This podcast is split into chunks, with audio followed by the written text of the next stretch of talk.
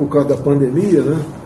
Nós temos pressa nisso, conversado com o Senado, o nome do Cássio Marques para a, a nossa primeira vaga no Supremo Tribunal Federal. É, tinha umas 10 currículos na minha mesa, alguns que nunca, excelentes currículos, mas eu nunca tinha conversado com eles, não vou botar uma pessoa só por, por causa do currículo, com todo o respeito que eu tenho a essa pessoa. Tinha que ter um contato mais comigo ao longo do tempo.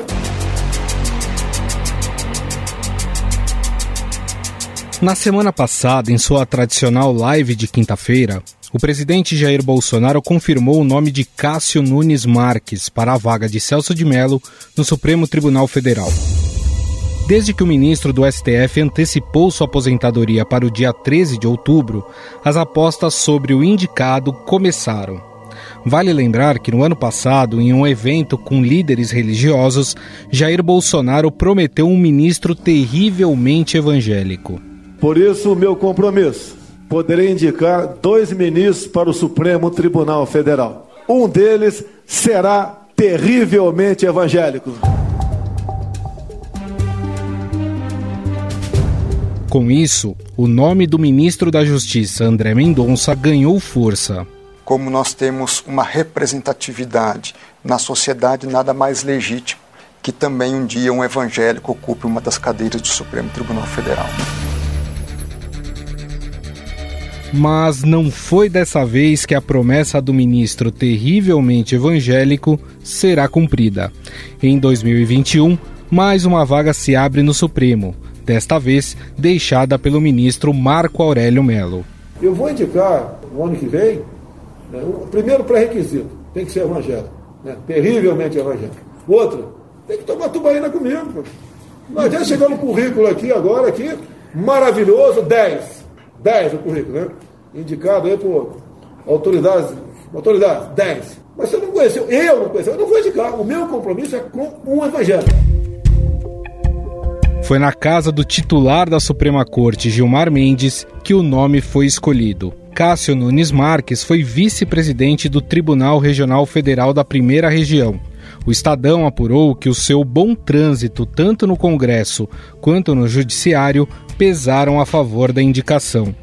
Outro ponto a favor foi o fato dele ser do Piauí, o que significa um gesto de Bolsonaro ao Nordeste, região da qual o presidente busca se aproximar já de olho em 2022. Acusado de comunista, socialista, ligado ao PT. Olha, pessoal, todo mundo aqui, né, ao longo de, ao longo de 14 anos de PT, tem uma ligação. Né? Agora, é por causa disso, o cara é comunista, socialista, e um cacete nele. Daí diz também que ele votou para derrubar uma liminar que impedia, né, proibia o, o, o Supremo Tribunal Federal comprar lagosta. Certo? Qual é o problema comer lagosta? Quem, quem pode, come. Quem não pode, não come, pô.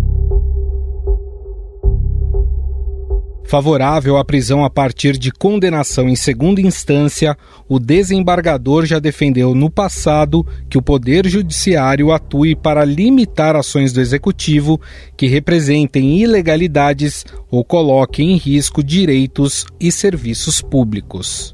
É impressionante como se julgam as pessoas e esculhambam com as pessoas de uma hora para outra, sem, sem comprovação de nada. Agora, vamos supor o caso Batisti. Então, logo tome conhecimento, né? Ele está pesquisando, é, porque ele deu milhares de sentenças na vida dele, qual foi a participação dele nesse caso. Se bem que quem decidiu o Batisti ficar no Brasil foi o Supremo Tribunal Federal. Não foi ninguém de.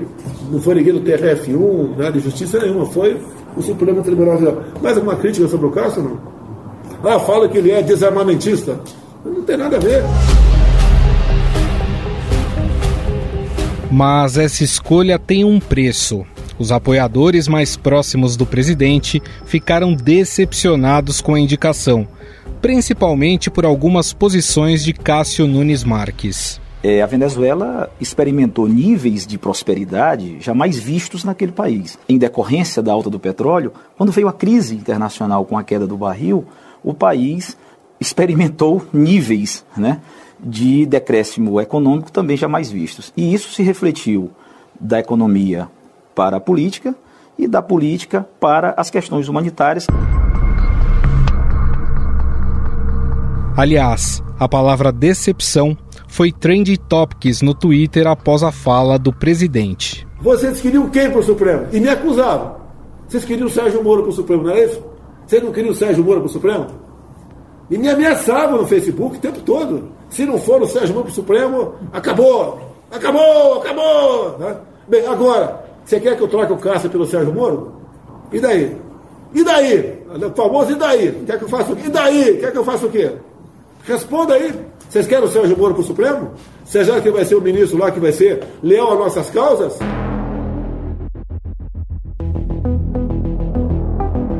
Quem nos conta os bastidores dessa escolha e a pressão em cima do presidente é a repórter do Estadão em Brasília, Jussara Soares. Tudo bem, Jussara? Oi, Gustavo, tudo bem? Que bom falar com você, começar a semana já por aqui. Bom, Jussara, depois da indicação de Jair Bolsonaro, depois de publicado no Diário Oficial, as redes sociais bolsonaristas estão em polvorosas, chamando o Bolsonaro de traidor. Queria saber de você é. como é que, que se deu esses bastidores, o que aconteceu, o que os ministros próximos de Bolsonaro é, falam sobre essa indicação do presidente.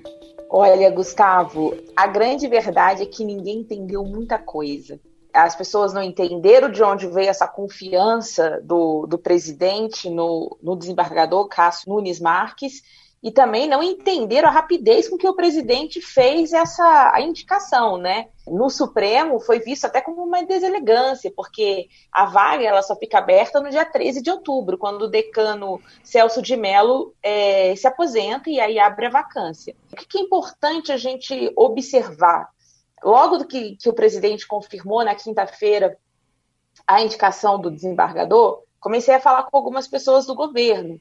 E o que deu para a gente perceber, conversando com integrantes de vários grupos, é que o presidente conseguiu criar um feito, né? Ele, na verdade, ele criou um consenso entre grupos diferentes militares, ideológicos, evangélicos que apoiam o governo e até os auxiliares considerados mais técnicos que evitam entrar na disputa política, né, que, que domina ali o, o, Palácio do Planalto. A concordância deles era o seguinte: era é, foram desapontados né, com, a, com a escolha do presidente e ficaram muito surpreendidos ali com essa rapidez dessa confirmação, né? Conversei com alguns auxiliares do presidente, auxiliares direto, que me contaram que até o último momento ainda tentaram oferecer outros nomes para o presidente.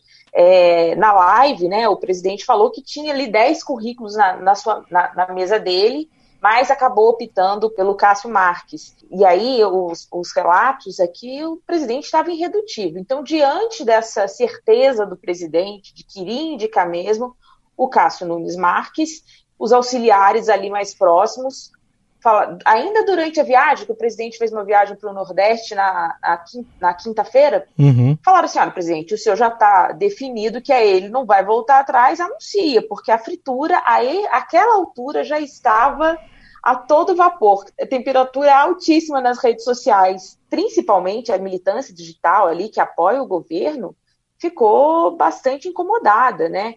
É, não apenas pela indicação do, do, do, Cássio Marques, mas também pelo todo o contexto que se deu essa indicação.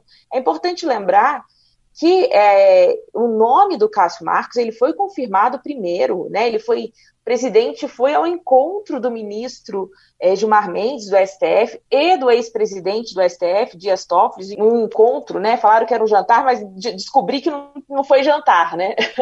e nesse encontro teve essa chancela, né? Que foi um encontro marcado pelo presidente do, do Senado, Davi Alcolumbre. Também quem apoiava, quem apoia isso, é o senador é, Ciro Nogueira, um líder do Centrão. Então, todo esse contexto de, de ter tido a chancela do, de ministros do Supremo, com apoio do Centrão, articulado pelo presidente é, Dalvi Alcolumbre, é, desagradou a base. Então, aí, como a gente conhece aí um pouco a estratégia já da, da militância digital, a gente, eles come, começou a fritura do, do Cássio Nunes Marques. É, algumas decisões ali dele, né, foram trazidas ao debate. Por exemplo, o, quando o, o desembargador autorizou né, é, aquela compra de lagostas e vinhos para o Supremo Tribunal Federal. o presidente até depois na live re, rechaçou essa crítica aí, falou que quem pode comer lagosta come, quem não pode não come. Uhum. Então, assim, foi meio esquisito a, a, até a, o modo como o presidente. Ele estava visivelmente irritado, né, com o assunto, o presidente tá, na live, né? Tava, ele ficou bastante irritado e ele foi debat... ele foi rebatendo ponto a ponto. Teve um outro momento também que ele que o presidente falou, porque as pessoas pegaram, começaram a apontar, né, a, os apoiadores do presidente começaram a apontar a ligação do Cássio Marques com, com o PT, porque e a, inclusive a proximidade dele com o governador do Piauí, o Elton Dias, que é que é do PT. O presidente foi nas redes sociais e falou, olha, em algum momento todo mundo já teve alguma ligação com o PT, né? Uhum. Argumentando aí, afinal de contas, o governo, o país foi governado por muitos anos pelo ex-presidente Lula e depois pela ex-presidente Dilma. Mas assim, o presidente usou a live dele para poder é, tentar acalmar os ânimos, mas não resolveu. É, eu conversei com algumas pessoas do Palácio do Planalto que fazem essas observações das redes sociais, ficam medindo a temperatura, a avaliação é que a reação, né, em, em relação à indicação do Cássio Marques, ela já é pior do que as críticas que o presidente recebeu quando ele indicou o Augusto Aras para a Procuradoria-Geral da República. E eles compararam também que, que superou até mesmo quando é, o ex-ministro da Justiça, Sérgio Moro, deixou o governo em abril deste ano. Uhum. Então, é, isso dá para entender ali que não caiu bem, o presidente é, comprou uma briga. O Cássio Marques não era um frequentador ali assíduo do Planalto, muitos ministros desconheciam a figura, enfim, então tem coisas ainda que precisam ser explicadas. O presidente falou que, que já tomou muita tubaína com, com o indicado dele, né, com, o escolhido, com o escolhido, e fez isso no sinal de que existe uma confiança, né? Ele até falou que não era, que não precisa só ter o, o currículo, né? Precisa ter confiança.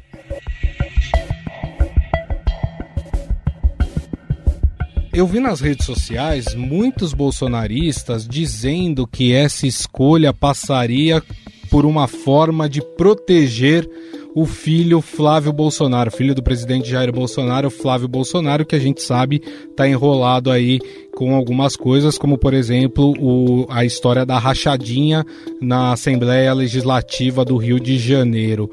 Isso teve um peso também? Olha, Gustavo, teve sim. Na avaliação de interlocutores do governo, foi exatamente esse apoio do Flávio Bolsonaro é, que tornou o Cássio Marques um, um candidato imbatível, né, que terminou por sendo, é, sendo escolhido. Conversei com algumas pessoas próximas ao senador que me confirmaram que o Flávio Bolsonaro esteve sim há dois meses. Houve uma aproximação entre os dois, entre Flávio Bolsonaro e Cássio Marques, e que isso teria sido ali definitivo. É importante lembrar que o caso das rachadinhas, né, ali na que envolve o ex-assessor é, Fabrício Queiroz, é, ele pode chegar sim ao Supremo Tribunal Federal. Então é uma questão ali que está sendo bastante cobrada, né? E o presidente, na, quando ele fez a transmissão ao vivo, anunciou o Cássio Marques, ele rebateu várias críticas, mas essa foi uma que ficou de fora e ele não respondeu sobre essas críticas, né? Sobre essa participação ativa do Flávio Bolsonaro na indicação do ministro do Supremo. Agora, é, durante essa live, né, ele tentou dar uma arrefecida, vamos dizer assim, na situação, né, porque vamos lembrar que no ano passado, num discurso lá onde tinham líderes religiosos, ele falou que escolheu um ministro terrivelmente evangélico. Ele deixou claro que a segunda escolha dele, que vai acontecer no ano que vem, com a aposentadoria do Marco Aurélio Melo, que esse sim será terrivelmente evangélico, né?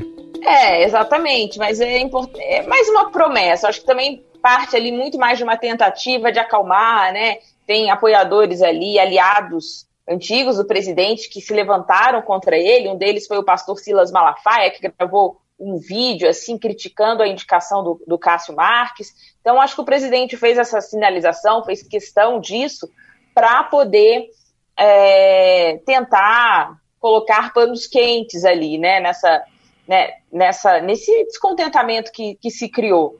Mas não é, não é só isso, assim. A gente, e, a gente, e assim, embora o presidente tenha voltado a falar que vai indicar um terrivelmente evangélico, não, não há nenhuma garantia que de fato isso vai acontecer, né? No começo da semana passada, conversando com alguns líderes da, da bancada evangélica, eles já tinham sido vacinados pelo presidente Jair Bolsonaro. O presidente contou a eles que ia escolher uma pessoa que tivesse o perfil do governo, um perfil conservador. Então, é, até esses líderes que, que conversaram comigo falaram assim: olha, tem gente que reclama, mas o presidente já tinha sinalizado que não seria um evangélico nessa primeira vaga. E a gente já vinha observando isso porque o ministro da Justiça, André Mendonça, que sempre teve aí liderando a, a, as bolsas de apostas, ele tinha perdido muita força, né? É uhum. importante lembrar que o ministro André Mendonça, ele é pastor presbiteriano e toda vez que se falava, ah, no terrivelmente evangélico, o nome que mais forte era dele, não apenas por ser evangélico, mas porque ele tem também ali uma atuação, fez doutorado fora do país, é, no próprio dentro, no Supremo ele tinha a simpatia, né? Tem, né? Ele só não virou ministro indicado do presidente para a vaga do Celso de Mello, mas ele ainda tem a simpatia de integrantes da corte que veem nele um, uma pessoa preparada para o cargo. Agora tem que esperar aí a próxima vaga, né, para ver quem vai. Bom, esta é Jussara Soares, repórter do Estadão em Brasília, nos contando um pouco aí dos bastidores que fizeram com que o presidente Jair Bolsonaro escolhesse Cássio Nunes Marques como novo ministro do STF na vaga de Celso de Mello. Jussara, queria te agradecer mais uma vez. Muito obrigado, viu? Obrigada a você. É ótimo sempre estar aqui batendo esse papo com vocês.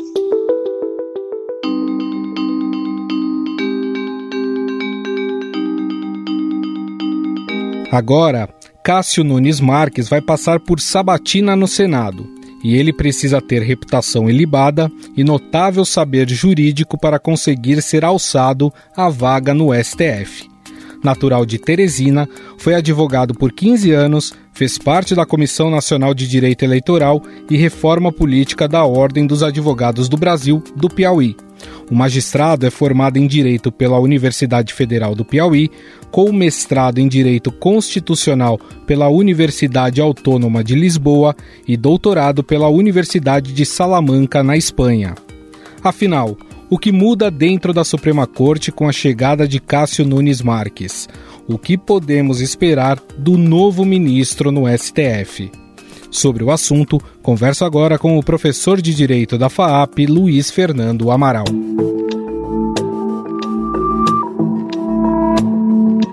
Tudo bem, professor? Como vai? Tudo bem, Gustavo. Sempre um prazer atendê-los. Bom, professor, é, não tem o estilo conservador que os apoiadores é, de Jair Bolsonaro gostaria que o ministro tivesse, mas queria falar um pouco sobre o papel que ele deve desempenhar dentro da Suprema Corte. Lembrando que dois ministros da Suprema Corte deram aval também para esse nome, né? Que é o caso de Gilmar Mendes e Dias Toffoli. Como é que fica essa formação agora? Pois é, Gustavo, eu, eu recebi até uma surpresa positiva essa indicação por conta é, do currículo do, do indicado. Né? A gente tinha, especialmente aqueles que militam na área jurídica, muito receio de que houvesse uma indicação estritamente ideológica para essa função. Né? Uma pessoa que não tivesse uma experiência razoável em termos acadêmicos e junto a, ao próprio judiciário, né? e que pudesse é, representar um verdadeiro atraso em matéria jurídica no Supremo, embora, evidentemente, o Senado possa é, fazer o seu papel sabatinando e, é, inclusive, impedindo, né, reprovando a nomeação é, que o presidente, ou a indicação do presidente para aquele que seria nomeado no Supremo. No que tange ao papel dele no Supremo, me parece que, pelo, por tudo que foi é, levantado até hoje, né, é, ele tem uma posição muito mais garantista, né?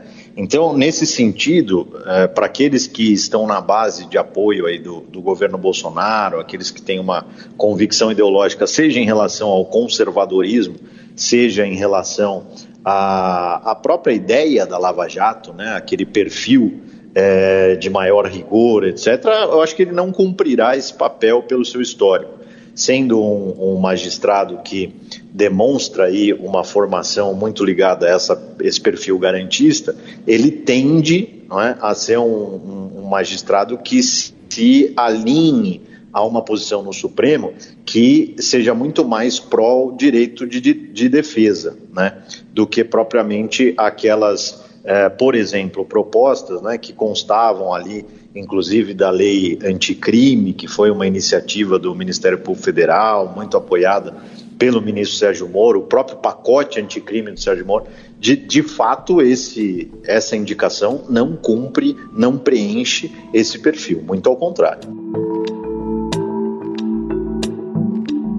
é sempre comum, quando há uma indicação de um presidente para um ministro do, do STF, as pessoas acharem que aquela pessoa está alinhada com o presidente que o indicou. Claro que a gente tem várias mostras eh, de que isso não é uma verdade, né? Teve ministros indicados por Lula e que foram eh, no processo do mensalão, por exemplo, contra o, o governo, né? E, e, os ministros tinham sido indicados pelo Lula, assim como a Dilma também teve algum, eh, alguma influência ali na indicação.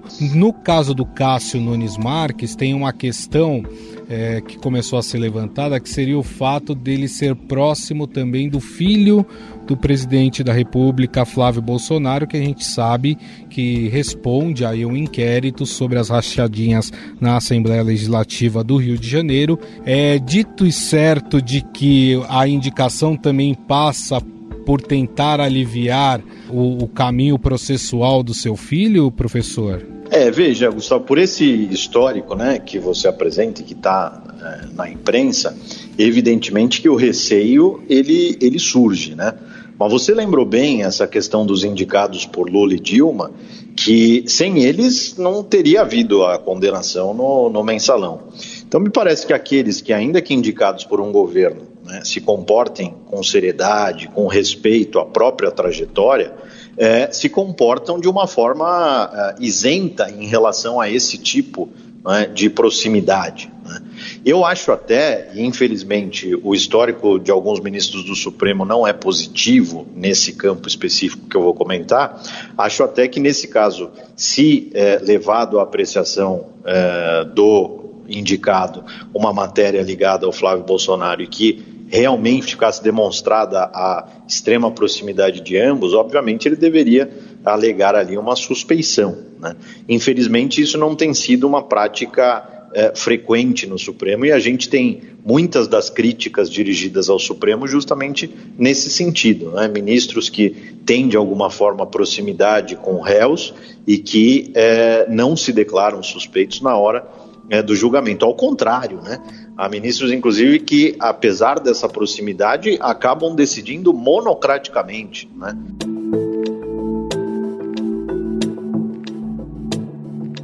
Para a gente encerrar, professor, queria falar sobre a composição do STF, como é que fica, porque há informações de que esse nome teria sido, o martelo teria sido batido no encontro na casa do ministro Gilmar Mendes, onde também estava o ministro Dias Toffoli. E a gente sabe que existe uma turma que vota muito parecido dentro do STF, a gente pode citar o Gilmar Mendes, Lewandowski, Dias Toffoli. De alguma forma, é, houve aí uma, uma certa influência para trazer mais um aliado para o seu lado ou o senhor não vê dessa forma? Você sabe, Gustavo, que eu acredito que até para eles deve ter sido uma surpresa, porque não era um, um indicado ou não era uma indicação que estava no radar, né, mesmo da, da comunidade jurídica. Eu acredito muito mais numa influência política né, do que propriamente numa movimentação de parte do Supremo. Agora, não tenho dúvida que pelo é, por esse alinhamento mais ao garantismo penal, ele se alinha né, de uma forma mais próxima a esses ministros, né, dessa linha Gilmar, Toffoli, Lewandowski, é, do que propriamente a outra. Né. Isso gera até um, um, uma estranheza na indicação, porque a base do governo atual esperava justamente o contrário. Né, e o indicado, me parece, não atende aos pressupostos que essa base esperava, desejava. Né? Eu acredito que ele tem como eu disse aqui, todas as, as virtudes para é, ocupar essa vaga, mas não tenho dúvida de que o histórico apresentado apesar de autorizar esta indicação, e me parece perfeitamente adequado para o cargo, é, não atende aquilo que a base do governo esperava. Né? Perfeito. Bom, este Luiz Fernando Amaral, professor de Direito da FAAP, que falou conosco aí sobre como é que fica o STF com a chegada de Cássio Nunes Marques. Professor, mais uma vez gostaria muito de agradecer a sua entrevista. Muito obrigado. Eu que agradeço e fico sempre à disposição aqui para tudo que se fizer necessário em termos de consulta eu puder ajudar. Um grande abraço. Estadão Notícias. O Estadão Notícias desta segunda-feira vai ficando por aqui. Contou com apresentação e produção minha, Gustavo Lopes, e montagem de Moacir Biasi. O editor do núcleo de áudio do Estadão é Emanuel Bonfim. O diretor de jornalismo do Grupo Estado é João Fábio Caminoto. Mande seu comentário e sugestão para o e-mail podcast@estadão.com. Um abraço e até mais. Estadão Notícias.